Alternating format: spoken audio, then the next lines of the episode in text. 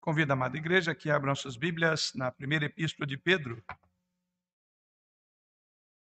no capítulo 2. Primeira epístola de Pedro, no capítulo 2. Vamos ler aí a partir do versículo de número 13 até o verso de número 17.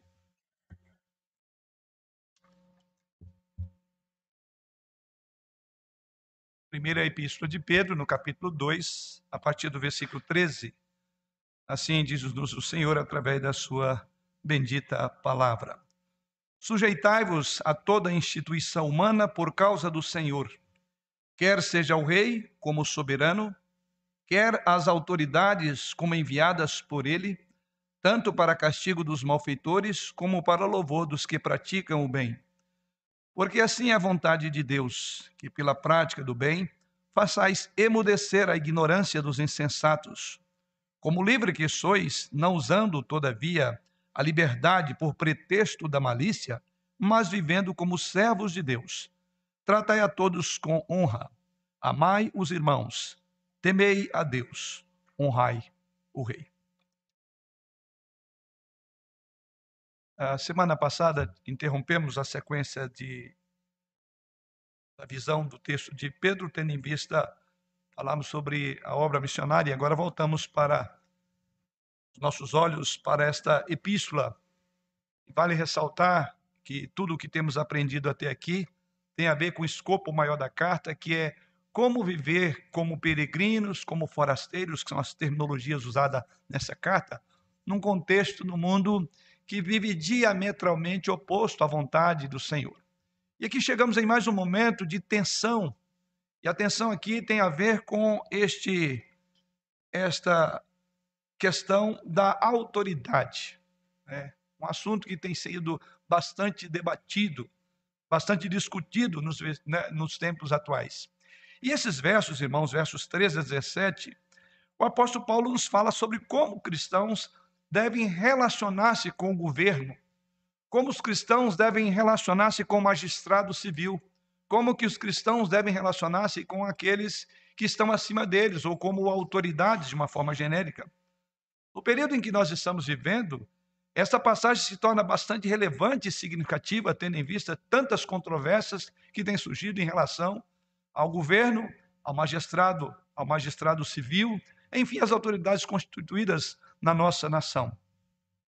Os valores adotados, os valores morais adotados, eu diria em todo o seu espectro ideológico por muitos de nossos líderes políticos, estão muito abaixo, para não dizer contrário, aos valores que nós prezamos, aos valores cristãos, aos valores daqueles que vivem sob a égide, sob o domínio, sobre, sobre a soberania da palavra de Deus. O fato, queridos irmãos, é que está se tornando cada vez mais difícil ver as autoridades públicas defenderem uma agenda social de acordo com a ética bíblica. Não é à toa porque estamos abordando na Escola Bíblica Dominical uma série de estudos sobre a ética. E temos visto que temos dois tipos de ética, a ética cristã e a ética atual. Mas na política não é diferente. Que tipo de ética que nós encontramos dos políticos, daqueles que estão é, das autoridades, do magistrado civil. Pois bem, é exatamente nesse contexto que o apóstolo Pedro nos ensina como devemos viver fielmente para Jesus em circunstâncias tão difíceis. E aqui eu quero que você olhe comigo, comigo que Pedro ele nos ensina três coisas aqui que devemos salientar. Vou já pontuá-las. A primeira coisa que Pedro nos ensina é que devemos ter uma atitude ou devemos adotar uma maneira de pensar correta sobre o governo civil. Ou seja, a primeira ideia que Pedro transmite aqui no versículo 13 é exatamente entender o caráter e a missão do governo civil. A partir daí, a segunda ideia que vamos pensar é qual abordagem ou como devemos nos comportar em relação ao entendimento do caráter do governo civil. E em terceiro e último lugar, uma agenda a ser perseguida então temos um motivo, uma meta, um objetivo para obedecer às autoridades. Então estão aí as três ideias que vamos pensar. Portanto, uma atitude a ser adotada, um objetivo a ser seguido e uma abordagem a ser considerada. Vamos pensar nisso dentro desse texto e vamos buscar mais uma vez a direção do Senhor.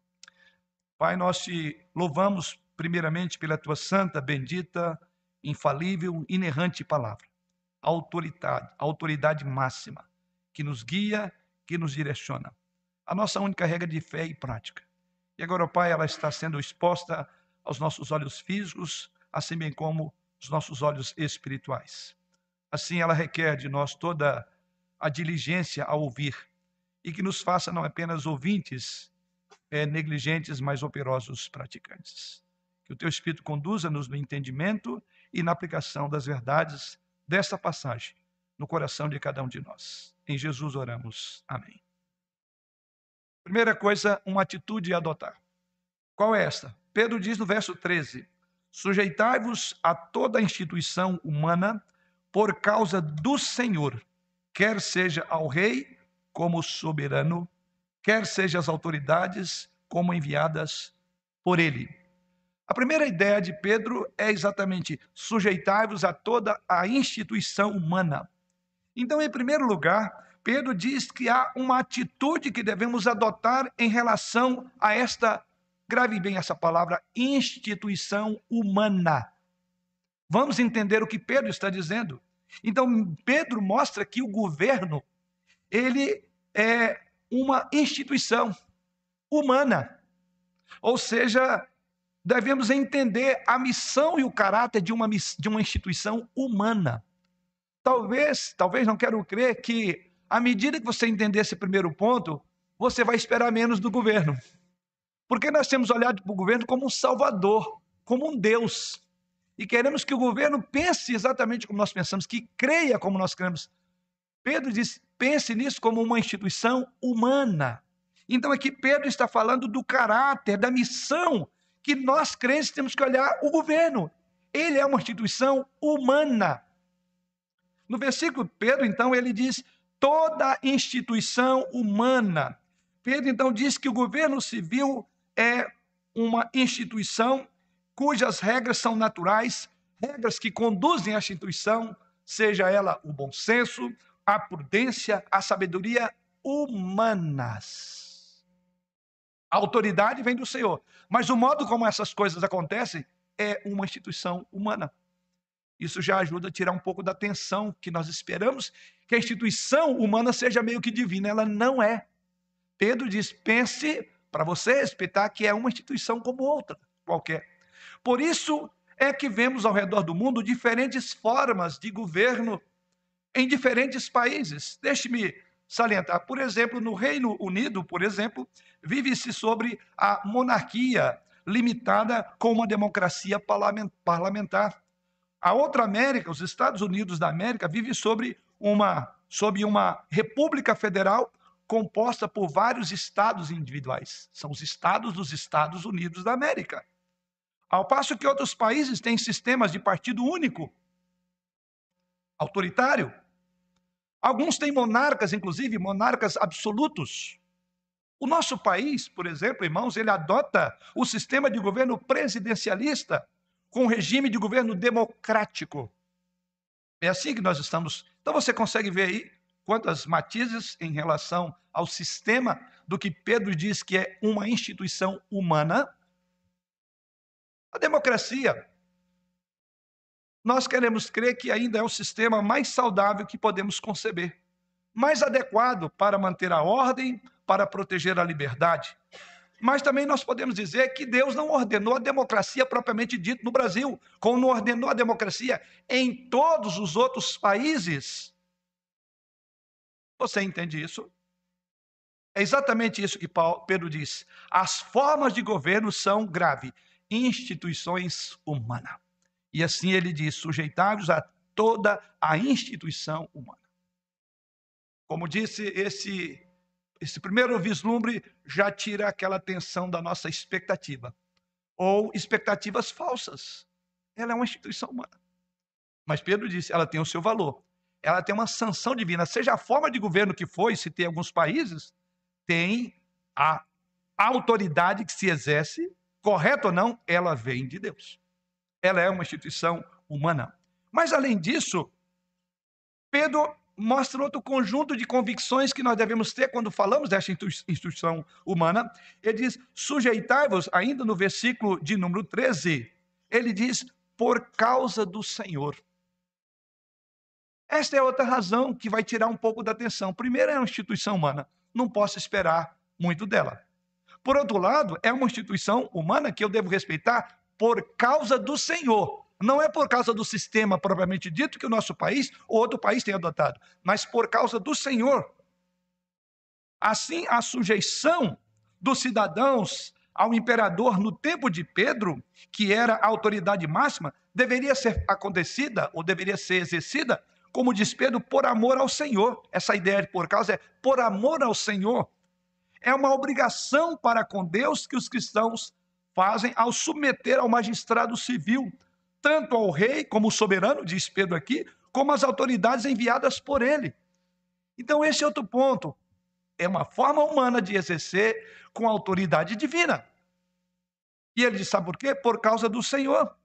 A ênfase do termo, ainda no versículo 14, ele diz: quer as autoridades como enviadas por ele. Então, pegue a palavra por causa do Senhor e veja que essa palavra tem um reforço no, por causa do Senhor no verso 13. E no verso 14 você tem uma, um reforço. Ele continua dizendo é, que são enviadas por ele. Autoridade divina é por causa do Senhor e é enviada por ele. Deus que envia a autoridade sobre nós. Então, duas coisas que Pedro conecta. Por amor ao Senhor, você deve obedecer, e porque é o Senhor que enviou esta autoridade para você. Isso vemos no verso 14. Então, essa expressão do verso 14 é importante. Pedro está, por assim dizer, somando argumentos para depois requerer o respeito a essas autoridades. Pedro está afirmando que, em última análise, por trás do próprio imperador naquela época, e nós vamos pensar quem era, quem era ele, não era gente boa, né? nós vamos perceber que Pedro está dizendo: olha, você entenda que por trás do imperador, por trás do governante de vocês está o Deus vivo que sustenta, o Deus vivo que faz provisão para o governo do mundo, que é uma instituição humana. Embora o governo seja uma instituição humana e sujeito naturalmente a erros, Pedro quer que nós vejamos a partir desse texto que os governantes é um sinal, ou a governância, por assim dizer, é um sinal da providência de Deus. Ou eu diria, sinal da bondade providencial de Deus. Soma tudo isso aí. O governo é um sinal da bondade providencial de Deus. O que significa dizer que não é possível viver em sociedade se não houver governo, seja lá a forma que ele vai é, administrar. Não existe. O governo é importante porque ele limita o caos, o governo é importante porque ele limita a maldade dos nossos corações. O governo está dentro daquilo que nós chamamos em teologia de graça comum de Deus. Porque é através da graça comum de Deus, através do governo, que Deus fará provisões para assegurar que haja uma ordem, que haja estabilidade social, para que não haja anarquia. Por isso que aqueles que defendem esse tipo de governo anárquico, ele está fora do princípio. Deus quer o controle da sociedade por governos humanos e ele dá autoridade para que isso aconteça. Pois bem, olhando para esse texto, e já foi citado aqui, é o mesmo que Paulo afirma em Romanos 13, versículo 1, que a gente chamaria de uma passagem paralela, quando Paulo diz lá: todo homem, Romanos 13, 1, todo homem esteja sujeito às autoridades superiores, porque não há autoridade que não proceda de Deus, e as autoridades que existem foram por ele instituídas. Então nós precisamos ser lembrados que o governo, irmãos, é uma dádiva de Deus. Isso então mostra-nos que ele, Deus, se importa com a sociedade civil, se importa com o tecido social que não pode ser desfeito. Daí a importância do governo. Deus não quer que a nossa sociedade, que qualquer governo, que qualquer nação caminhe para a anarquia e para o caos total. Com o governo, Deus, por assim dizer, ele reeduca o pecado em nós por meio da sua graça. Imagine se nós não tivéssemos leis nenhuma. Quem respeitaria os limites da propriedade alheia? Por isso que aqueles que se colocam no governo e aceitam essa ilegalidade estão fora do princípio que o governo deve exercer. Há outro ponto também que Pedro coloca aqui, ele também nos diz algo sobre a missão do governo civil. Então vamos pensando nessas expressões. Toda instituição é humana. Você deve respeitar por amor ao Senhor, versículo 13, e você deve respeitar porque ela foi enviada por, você, por Deus, versículo 14. Mas algo mais agora que Pedro fala dessa instituição humana, é o modo de pensar correto sobre governo. E o outro aspecto que nós observamos Veja exatamente nos dois versículos. A pergunta nossa seria: por que, que Deus ordenou que deveria haver um governo civil? Por que ou para que serve o governo civil? O texto responde essa pergunta. Olhe nos versos 13 e 14 novamente.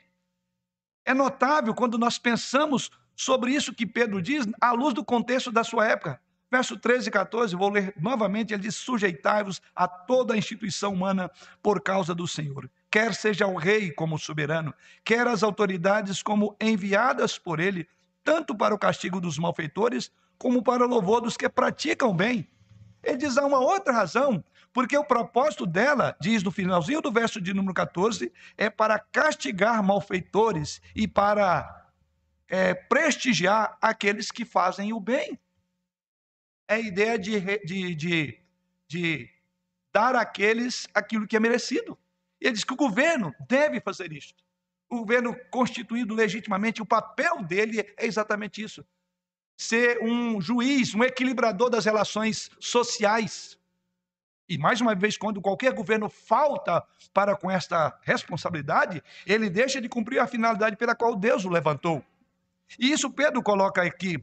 É neste período, algo que nos chama atenção, Pedro diz: você precisa respeitar ao rei, você precisa respeitar as autoridades. E aqui vale a pena salientar, é algo curioso, que Pedro fala isso num contexto que não era igual ao nosso.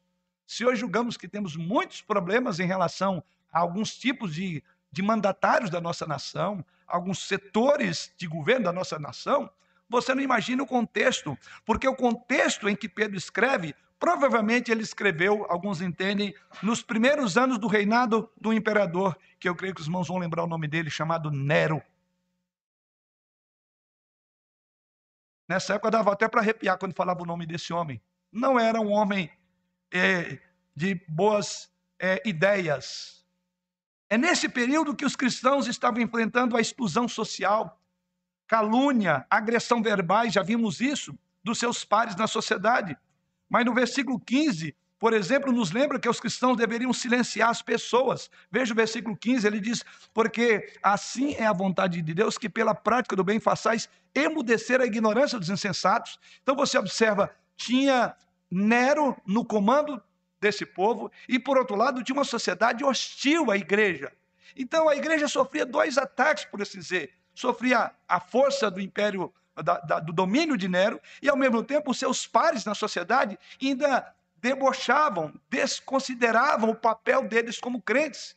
Então é dentro desse contexto que Pedro diz: continue a obedecer, continue a respeitar, continue a honrar. E o versículo 15 fala exatamente disso, que os cristãos estavam sendo exigidos silenciar e o versículo 12 diz que eles, se eles defendessem a Jesus Cristo e vivessem para Jesus Cristo, eles seriam considerados como malfeitores. Assim, então, ele escreve num período de oposição verbal e de uma força muito forte do, de Nero. Dentro desse contexto, Pedro diz: não tem desculpas. Pedro poderia dizer: não, nesse caso, vamos esquecer do mandamento. Não. Então, isso só torna esta ordenança de, de Pedro muito mais séria. Não era de bons amigos o contexto para os crentes naquela época. E Pedro diz: obedeça. Sabemos que não demorou muito para que Nero emplacasse uma das perseguições tão generalizada que varreu todo o império, a igreja, da qual inclusive ficou muito conhecido pela sua perseguição à igreja. Durante o reinado desse imperador, é bom lembrar que o próprio Pedro sofreu martírio. Foi sob a mão deste homem que Pedro sofreu o martírio. Então, tudo isso ressalta para nós esse princípio que Pedro está dizendo. Nero, até mesmo os governantes eram perversos, eram despóticos que governavam sobre aquela nação. E, e, e Pedro diz: nem por isso você tem liberdade para desrespeitar. Eles são, no dizer de Paulo, servos de Deus. É isso que Paulo diz lá no texto que eu já li, em Romanos 13, verso 4. Ele diz que essas autoridades são servas de Deus, literalmente ministros de Deus para o bem dos que praticam as coisas certas. E punição para aqueles que fazem o mal. Então, aqueles que governam, não importa, irmãos, em que escalão estão governando sobre nós.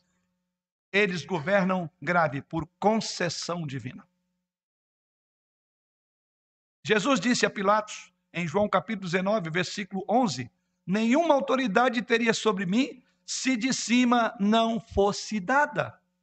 O apóstolo Paulo também é enfático em Romanos 13, 2, dizendo que aqueles que se opõem à autoridade resistem à ordenação de Deus então você vê esse vínculo do respeito à autoridade, porque é a autoridade de Deus que você está desrespeitando. Ele é ministro de Deus. E o próprio Jesus Cristo, nós sabemos, num processo todo contrário, que eu diria que um advogado, talvez que nem tivesse passado pela OAB, ganhava a causa, de tão estranho que foi o processo de Jesus. E nem por isso Jesus Cristo desdenhou.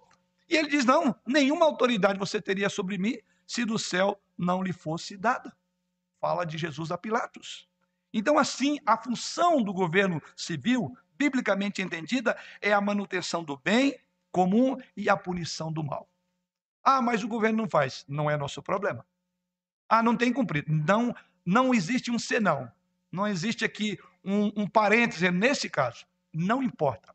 O que cabe a nós como cidadãos é fazer o que Pedro está afirmando.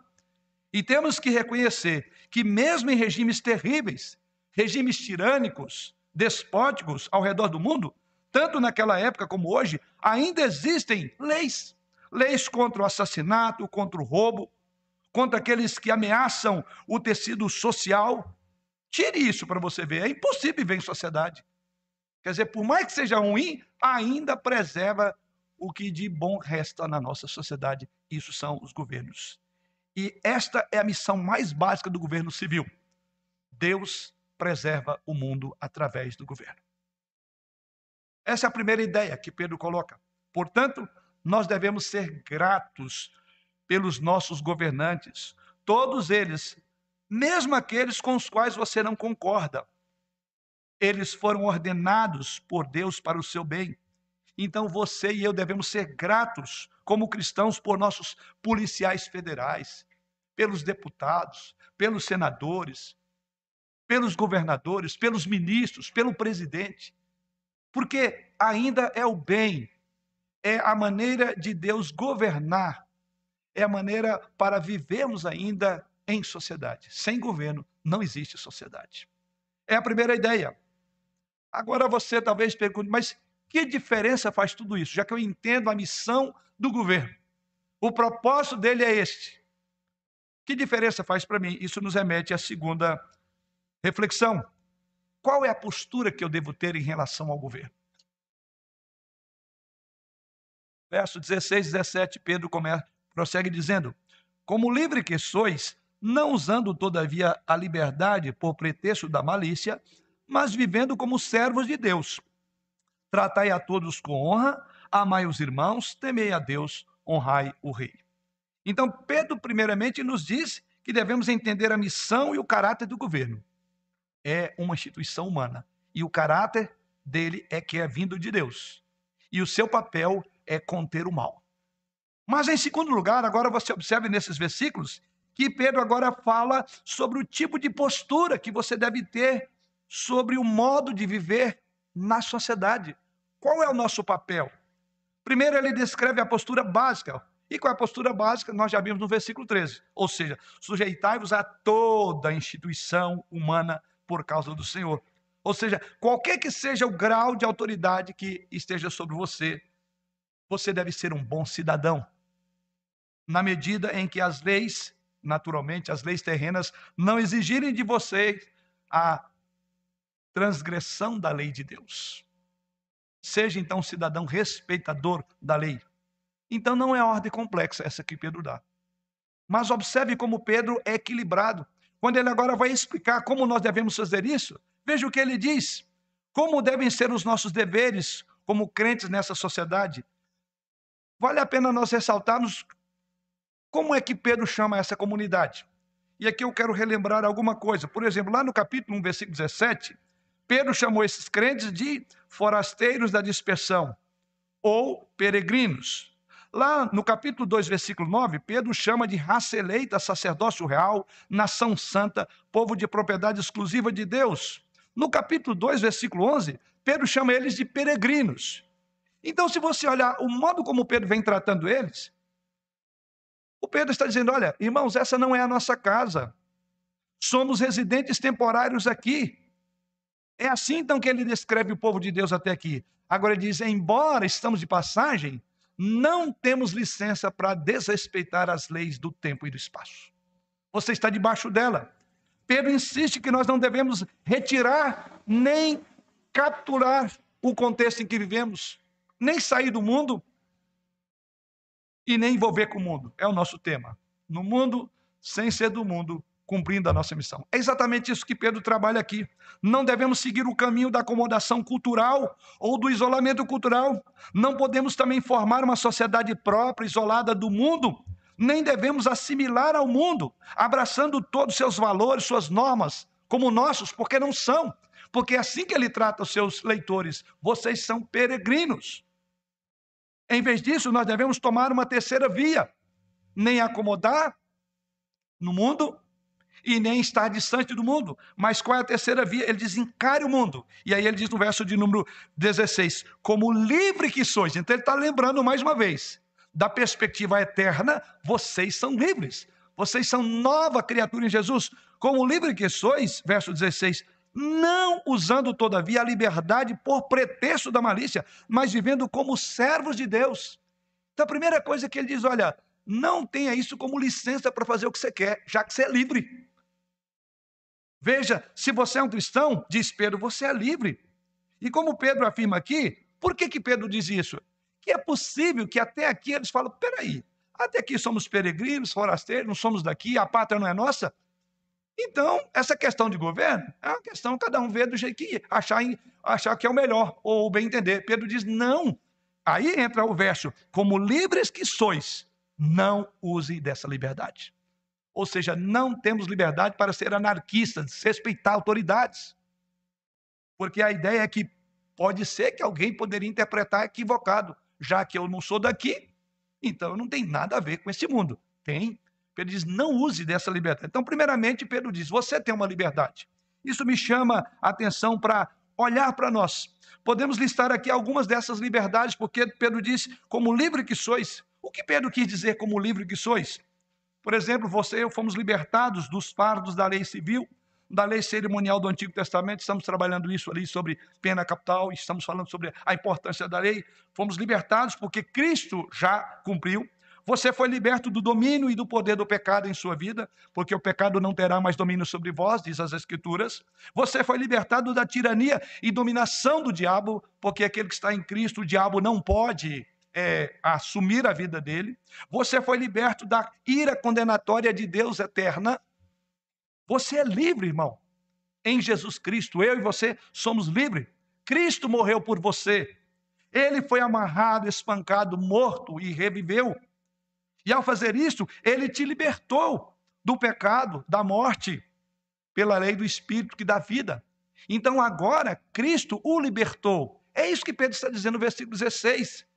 Você está realmente livre. Aí a palavrinha, como livre que sois, livre da condenação, livre da escravidão, livre da culpa, livre do medo, livre, do, livre, do livre da morte. Tudo isso Pedro está colocando aqui. Louvado seja Deus, porque, como Pedro diz, como livre que sois, não estamos mais presos a nada disso. Mas Pedro não para aí. No entanto, observe que ele prossegue dizendo: somos livres mas isso não significa que você é livre para pecar. E aí ele prossegue dizendo: não use da liberdade, todavia, como livre que sois, não usando, todavia, a liberdade por pretexto da malícia. Em outras palavras, não use essa liberdade como um manto para te proteger e você não cumprir o que tem que cumprir. Mesmo essas autoridades humanas, essa organização humana, você não está livre para pecar. Você não está livre para transgredir leis humanas. Então, como livre que sois, ele diz: não use dessa liberdade como um pretexto da malícia. Pedro está dizendo para você não se afastar da sociedade e não se acomodar com a sociedade. Veja, isso é um ponto de equilíbrio extraordinário de Pedro. Nem uma coisa nem outra.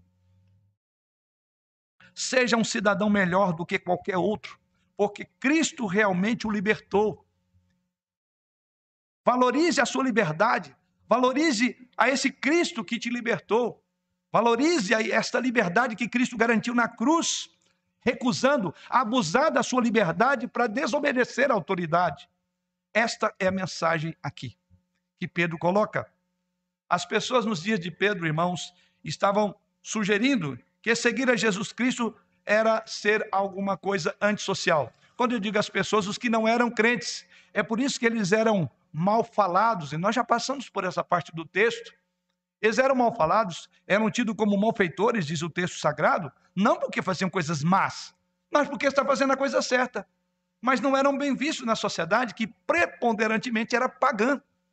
E aqui vale a pena ressaltar esse contexto, porque as pessoas na época de Pedro, elas, na verdade, entendiam que os cristãos eram antissocial, ou antissociais, sabe por quê? Porque eles não participavam do culto ao imperador.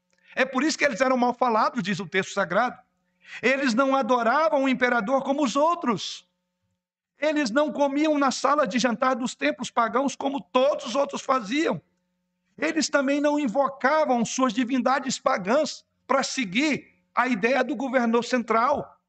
Eles eram diferentes e por isso foram acusados de maus e, e tido maus tratos. Foram tidos como cidadãos de péssima categoria porque não seguiam o senso comum. Ele diz então, mesmo livre, essas coisas não prendem vocês, mas obedeça à autoridade. E não é esta a mesma acusação levantada contra a igreja de Jesus Cristo nos dias atuais? Deixe-me atualizar. Se você não abraçar a nossa visão de tolerância, não podemos tolerá-lo. Não é isso que muitos dizem? Se você não afirmar a agenda LGBTQI e tem mais agora. Por exemplo, recusamos a dar a você uma oportunidade de falar numa universidade. Vamos boicotar o seu negócio? Ou entraremos com uma ação civil pública contra você? Vamos trazer todos os poderes coercivos se puder, que pudermos, legais e sociais, para exercer sobre você alguma coisa que você se conforme a esta idade, essa mentalidade. Não é exatamente isso que a igreja está a chamada lei da mordaça. Aqui essa carta é excelente. Esses irmãos, eles não comiam nos banquetes desses imperadores, não adoravam o imperador. E nós vamos ver isso numa outra reflexão. E então agora entramos para o verso 17. É diante desse contexto que, é que Pedro diz: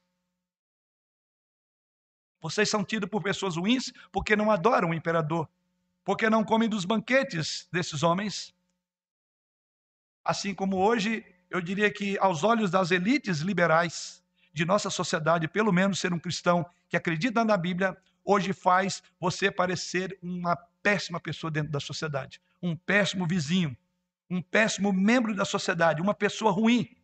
E é aqui que Pedro se coloca. É aqui que Pedro quer treinar a nossa mente para respondermos a essa sociedade. Sociedade sem acomodar com ela, sem desrespeitá-la, mas manter um padrão. E assim o que ele diz, verso 17: Tratai a todos com honra, amai os irmãos, temei a Deus, honrai o rei. Pedro então nos dá um resumo de como devemos nos comportar como seguidores do Deus vivo, do Jesus Cristo ressurreto. Em dias tão sombrios como vivemos. Veja que ele começa e termina com a palavra honra. Grave comigo aí, tratai a todos com honra, ele usa a palavra todos e a honra está ligada a todos. Depois ele diz: ame os irmãos. E depois ele diz: temei a Deus. E ele termina com honra. O que Pedro fala, coloca aí é: a mesma honra que se deve, verso de número 17, a mesma honra que se deve a todos é a honra do rei. Diz: o rei não é diferente de todos. Isso fazia uma diferença, porque o rei era o cicerano, ele era o soberano, ele era o Deus. Ele diz ao rei: você respeite. Mas temor só a Deus. Aqui Pedro ensina a nossa postura social. Respeitar ou honrar a todos. É, por outro lado, temer a Deus. Temer tem a ver com ato de reverência, de culto. E o que estavam sendo orientados vocês precisam de temer o rei. Pedro diz: não, temam o rei, respeite, como respeita todo mundo.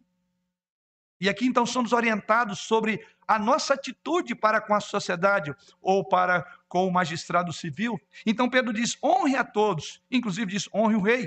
Ou seja, a maneira, Pedro diz, a maneira como nós tratamos a todos é a maneira como nós devemos tratar também o imperador. Ele não é um Deus, ele não é um rei acima dos reis. Então, a ele você respeita, ou, usando o termo honre. Por isso que a palavra honra está ligada a todos, e vocês vão observar no finalzinho do verso 17, a palavra honra está ligada ao rei. Ou seja, o rei não é alguém maior. Ele tem uma função, mas ele é como você. Mas a Deus você deve temer. A Deus tem reverência cultica, adoração só a Deus. E esse é o limite da nossa respeito à sociedade, é o respeito às autoridades. É até o momento em que elas não vão impor sobre nós a ideia como um Deus. Aí nós vamos desrespeitar. Aliás, o próprio Pedro será um exemplo, nós vamos colocar isso exatamente aqui. Isso então é revolucionário, essa expressão que Pedro usa aqui, pois aquela era uma época em que as pessoas adoravam o imperador. O imperador era um deus, fazia parte do seu dever cívico como cidadãos, então era simplesmente normal, dentro da experiência cívica, adorar ao imperador. E aí Pedro diz: não, tem limites. Para os irmãos terem uma ideia, era queimado incenso ao imperador como um deus. E Pedro diz: não, Pedro diz: você tem que ter temor de Deus e não do imperador. Tema a Deus, ou tenha o temor de Deus e respeite o imperador. Honre o imperador. Honrar da mesma maneira que você honra todas as pessoas. Respeitar da mesma maneira como você respeita todas as pessoas. Então, honre todas as pessoas, incluindo o imperador, que é apenas um homem. Então, isso é revolucionário no contexto em que Pedro colocou para nós hoje é uma mistura de algumas palavrinhas, mas tem um sentido muito importante. Pedro estava fazendo uma diferenciação do papel cívico dos cristãos naquela época. Assim é a nossa diferenciação, nosso papel cívico como cidadãos hoje. Devemos às nossas autoridades o que Pedro diz aqui: honra. Honrar, respeitar, amar irmãos. Mas o governo, como mas a Deus nós devemos temor nós devemos culto e adoração. A Ele nós reverenciamos. Ele é a última palavra em termos de obediência. Então devemos honrar aqueles, e aqui aplicando para nós, devemos então honrar aqueles com quem até discordamos. Não recusamos, ou não devemos recuar, melhor dizendo, das nossas convicções. Jamais. Não há neutralidade. Pedro está dizendo: você tem um papel. Então você não pode recuar das suas convicções políticas, religiosas, cristãs, morais. Não devemos relativizar a nossa ética para acomodar aqueles que podemos ofender porque a ética dele não é a ética bíblica. Pedro diz: não se acomode. Mas também não vamos deixar de honrar aqueles que rejeitam o nosso ponto de vista. Temos que respeitar essas pessoas. Falamos respeitosamente com as autoridades, mesmo quando nós não gostamos das autoridades, dessas autoridades mesmo quando nós não gostamos da maneira da sua política e da sua personalidade. Não devemos ceder à tentação de zombar daqueles com os quais discordamos no campo da política. Não precisamos demonizar nem menosprezar. Você deve respeito, honra, diz o texto sagrado. Então veja que Pedro nos coloca numa posição de muito equilíbrio. Podemos divergir, mas divergir mostrando honra, mostrando respeito ao mesmo tempo. Mesmo que isso signifique que nós mesmos seremos demonizados e desprezados. Esse é o nosso papel. Por isso que falei, é relevante esse texto e essa mensagem para o momento que nós estamos vivendo, para não nos perdermos nas nossas paixões. Honra a quem honra. Mas Pedro também chama um outro ponto ele diz: respeite a todos, ou melhor, é, tratai a todos com honra, e no finalzinho do verso ele diz, inclusive, honra o rei. Mas ele fala para com os irmãos. Ele diz que nesse contexto nós devemos amar os irmãos. Isto é, ele está falando agora para a igreja. Por que, que é importante, nesse contexto, falar que nós devemos amar os irmãos? Se vamos fazer isto, e não é fácil, nos opormos ao mundo, respeitando o mundo, não concordando com o mundo, o que significa que cada dia mais precisamos nos unir como irmãos. E por isso que ele diz: se você vai fazer isso, você precisará dos outros. E não é assim que nós nos fortalecemos nos nossos conceitos é, bíblicos, éticos. Não é à toa que eu tenho falado sobre a ética na igreja, porque eu creio que muitos irmãozinhos estão meio perdidos, estão começando a debandar, porque não têm convicções. Então, aqui é um local onde nós amamos, nós fortalecemos as nossas visões, a nossa cosmovisão bíblica cristã. E vamos precisar, então, de companheiros, de irmãos nessa jornada, porque estamos cada dia num número menor. Estamos ficando sozinhos. Então, ele diz nesse tempo: é, é, ame os irmãos, submeta-se a Deus, respeite as pessoas e ame. Ou seja, que haja uma relação de forças de auto-encorajamento, encorajarmos uns aos outros. O amor faz isso. A cada domingo é uma sessão de aconselhamento. Nós vimos aqui para sermos aconselhados, fortalecer nas nossas lutas, nossos embates. É exatamente isso. E essa é a ideia aqui. Ame os irmãos, vamos precisar uns dos outros, porque cada dia vai ficar mais difícil. Por isso precisamos de amar. É aqui que nós nos fortalecemos para lutar lá fora. Então Pedro diz: ame os irmãos. Tem uma comunidade que ame, uma comunidade protetora, uma comunidade que fortaleça seus conceitos, seus valores, porque lá fora vai ficar mais difícil. Então ele diz: ame os irmãos. Honre o imperador, honre o imperador, honre o seu presidente, honre os seus líderes políticos de qualquer partido que seja, Honre aqueles que estão acima de você em autoridade. Honre-os por temor a Deus. Honre-os por amor a Deus. Honre-os para que o tecido social não se desfaça. É o princípio de Pedro. Então devemos nos lembrar que esse mesmo Pedro, aqui que fala de honra, de respeito, ele não está também nos chamando para uma submissão aos caprichos de um mandante, de um mandatário. O próprio Pedro foi um grande modelo de desobediência civil. Então, só para a gente entender, e eu posso citar Atos, capítulo 4, versículo 19, e eu creio que é um texto bastante conhecido, irmãos. É, esse é o momento em que Pedro foi vindicado a sua obediência. A quem é que ele ia respeitar? E no texto de Atos, capítulo 4, versículo 19, quando Pedro e João foram presos, esse é o contexto, inclusive foram proibidos de pregar em nome de Jesus. Sabe qual foi a resposta deles? verso 19. Mas Pedro e João lhes responderam: Julgai se é justo diante de Deus ouvir-vos a vós outros do que a Deus. O mesmo Pedro, em Atos capítulo 5, verso 29, aconteceu a mesma coisa, porque todos os apóstolos foram presos, esse é o contexto, e foram proibidos mais uma vez de falar em nome de Jesus Cristo. E Pedro e os demais apóstolos disseram o seguinte: antes importa obedecer a Deus do que aos homens. Então, em outras palavras, Pedro é muito equilibrado. Respeito não é a qualquer preço. Não é um preço de acomodação, de cumplicidade com as coisas do governo. Não é. Porque Pedro é outro exemplo de dizer, não, tem momento que você diz, esse é o limite. E Pedro, nesses dois casos, mostrou que era o limite. Era Deus ou os homens? Pedro diz, eu fico com Deus. Antes importa obedecer a Deus. Então você vê que é um, um apóstolo equilibrado e não seria diferente. Então, quando as autoridades civis exigirem que o povo de Deus, que a igreja se cale, em vez, por exemplo, de pregar a Cristo e esse crucificado, não podemos e não vamos obedecer. Quando as autoridades civis exigirem que a igreja afirme o pecado sexual como um bem moral, não podemos e não devemos obedecer às autoridades. Quando as autoridades civis proibirem ou proíbem como fazem muitos países ao redor do mundo, a adoração a Deus de acordo com as Escrituras e a igreja não podemos obedecer. Quando as autoridades ou o mundo e o poder civil exigir que a igreja chame o mal de bem e o bem de mal, a igreja não pode obedecer. Você entende isso? É isso que Pedro está dizendo.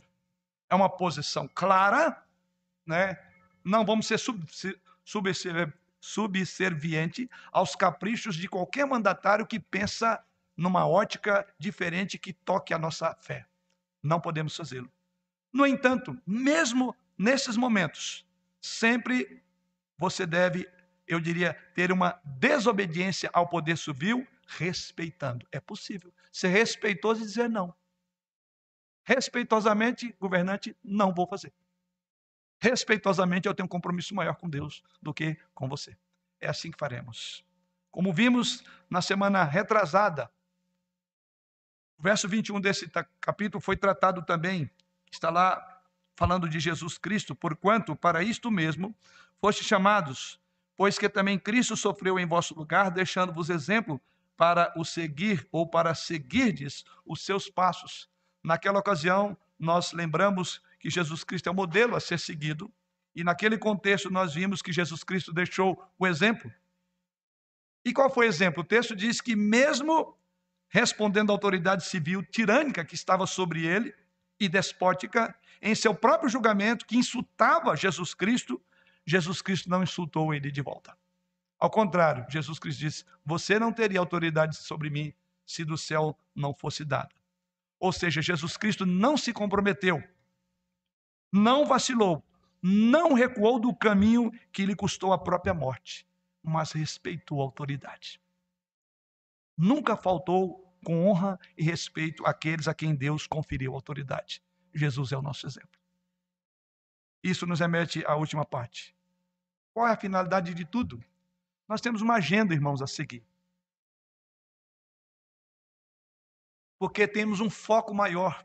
E esse foco nós já vimos aqui em várias partes desse texto. Uma agenda a seguir. Em primeiro lugar, devemos entender o caráter e a missão do governo civil. Em segundo lugar, devemos ter uma postura correta, um modo de agir para com a autoridade. E por fim, agora Pedro menciona duas áreas importantes da motivação por trás. Qual é a nossa agenda? Qual é a nossa motivação? Isso Pedro vai dizer. Por que fazemos isto? O que nos motiva a fazer isto? Duas coisas. Ele quer que vivamos assim, primeiro, para a glória de Deus. É a doxa de Deus que está em jogo, é a glória dele. Em segundo lugar, pela missão. Então, duas coisas fazem parte da nossa agenda quando respeitamos autoridades: a doxa e a missão. A glória e a missão da igreja. A glória de Deus e porque também é a missão da igreja. Não é assim o nosso tema? No mundo, sem ser do mundo, cumprindo a nossa missão. Então, parte da nossa missão é obedecer, é acatar as autoridades. Onde é que encontramos isso? Observe no verso 13. No versículo 13, ele diz por que devemos tomar essa posição. Ele diz por amor do Senhor, por causa do Senhor. Se você olhar para o versículo 15, você verá, ele diz porque é a vontade de Deus. Se você olhar no versículo 16, ele dirá: como servos de Deus. E no versículo 17, ele diz: por temer a Deus. Somando tudo isso, é, ele diz: é a doxa, é Deus, a fonte de tudo. Por que você deve viver assim? Por que você deve mostrar honra e respeito às autoridades, a homens e mulheres desonrosos que estão no poder civil? Ele diz: não é por causa deles não é por causa de quem eles são, necessariamente, mas porque Deus é honrado nisso. Aí vem, por amor do Senhor, como servos de Deus, por temer a Deus. É por essa razão. Tudo isso é a glória de Deus que está em todo esse processo. E é por isso que esses três versículos nos apontam para a glória de Deus. Então, essa é a razão porque a nossa agenda tem que contar com a respeito à autoridade para que Deus seja glorificado. Isso também tira a atenção de você falar, eu vou obedecer porque essa pessoa merece minha obediência. Esse aqui eu concordo com ele. Não, você vai fazer por causa de Deus. Você faz isso para a glória de Deus, para honrar a Deus, para louvor de Deus. Você faz isso para mostrar que por causa de quem é Jesus no seu coração, é que você não vai ter um espírito rancoroso, sedioso, queixoso contra as autoridades. Você estará disposto a fazer isso porque humildemente você tem um Deus, você tem um Senhor maior. Você tem o Rei dos Reis. É a Ele que você está ouvindo. Essa é a primeira razão. Mas a segunda é também por missão. Por quê? Veja no versículo 15.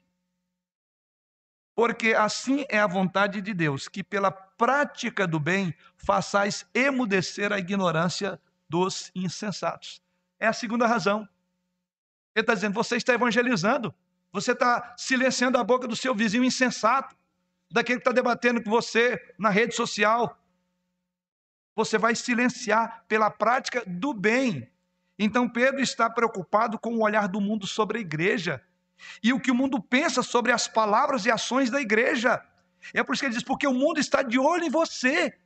E para que pela prática, não é pelo que você prega, pelo jeito que você vive, as pessoas vão ficar caladas, elas não terão argumentos contra você. E ele então vê aqui uma oportunidade para evangelho, para evangelizar o mundo, a igreja. O modo como a igreja relaciona-se com a autoridade é um reflexo da maneira como ela ama, como ela ama a Deus. Este ponto é essencial. Ele então quer que os crentes em Jesus Cristo sejam melhores vizinhos, que os crentes em Jesus sejam melhores cidadãos cívicos, mais caridosos, mais compassivos, mais engajados com o cuidado daqueles que não têm nada, mais preocupado com o próximo. É assim que a igreja vai silenciar o mundo lá fora. Ele então quer que essas boas obras sejam nítidas na vida dos crentes, de tal maneira que o incrédulo vai falar, falar, mas quando ele olha, ele fica calado. Você não precisa discutir. Hoje nós debatemos muito e fazemos pouco. As pessoas são prontas para fazer discursos teológicos. Quando, na verdade, o silêncio, o modo como você vive, é o maior sermão. É o maior debate teológico que você ganhou. É isso que Pedro está dizendo para que pela prática do bem, verso 16, faça emudecer a ignorância dos insensatos. Com ignorância não discute. Chamado aqui de ignorante insensato. Tem muita gente perdendo tempo com ignorante insensato, se tornando igual a eles, inclusive. Vamos parar com isso. Pedro diz: pratique o bem. Faça isso e você cala a boca dos outros. Então você não precisa ser um grande teólogo, um grande apologista, não. A sua vida é um livro aberto onde as pessoas serão convencidas não pela sua oratória, mas por quem você é. É isso que Pedro está dizendo. Para que pela prática do bem você emudeça os ignorantes e insensatos. O que Pedro está dizendo, ele quer que essas boas obras sejam tão nítidas para que aqueles que veem você possam dizer, de fato, esses cristãos são intolerantes, eles têm uma mente estreita, mas Pedro diz: você vai fechar a boca dele pela prática do bem.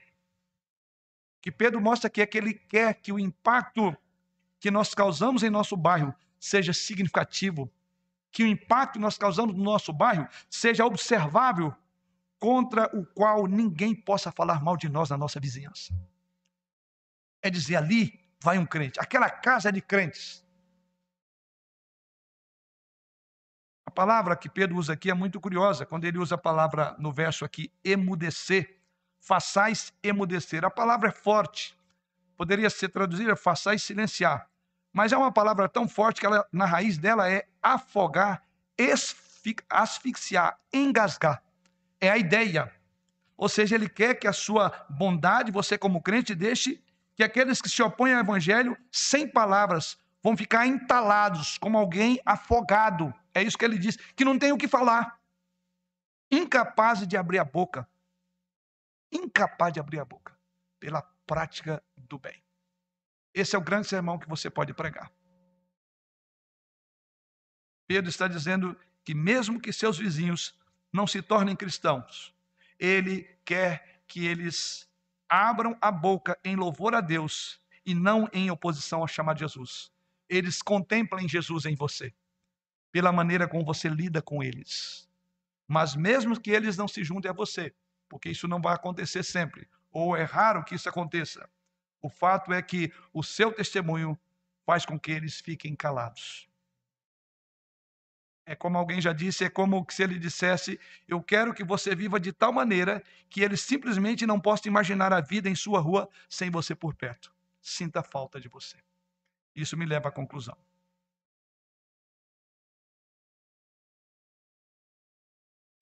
Se nós, como igreja, primeira igreja presbiteriana conservadora aqui, pudéssemos ser tirados dessa localidade, pudéssemos sair daqui da nossa região, e ninguém percebesse quando saíssemos, e se isso não deixasse algum tipo de lacuna, um buraco, em termos do tipo de impacto que nós causaríamos aqui, certamente a gente teria que repensar que valor nós temos nessa região.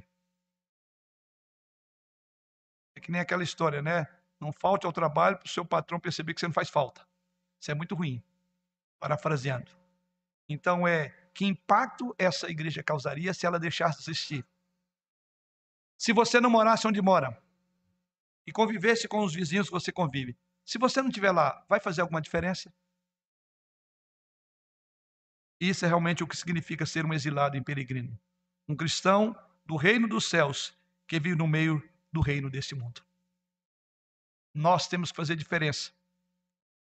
Não significa então que devemos retirar. Não significa que devemos recuar. Não significa anarquia. Significa missão e glória. Essas duas coisas estão envolvidas no nosso modo de lidar com a nossa sociedade, com o poder civil. Devemos testemunhar uma vida diferente. O mundo precisa dessas Bíblias abertas, que é você e eu, somos nós. E Deus assim nos dê essa graça de compreender que nós sim devemos tratar o rei e a todos com honra. Devemos fortalecer os nossos laços fraternais para a grande batalha lá fora e temer a Deus. E pelo temor que a ele é devido, que toda a glória seja dada ao Senhor. Amém.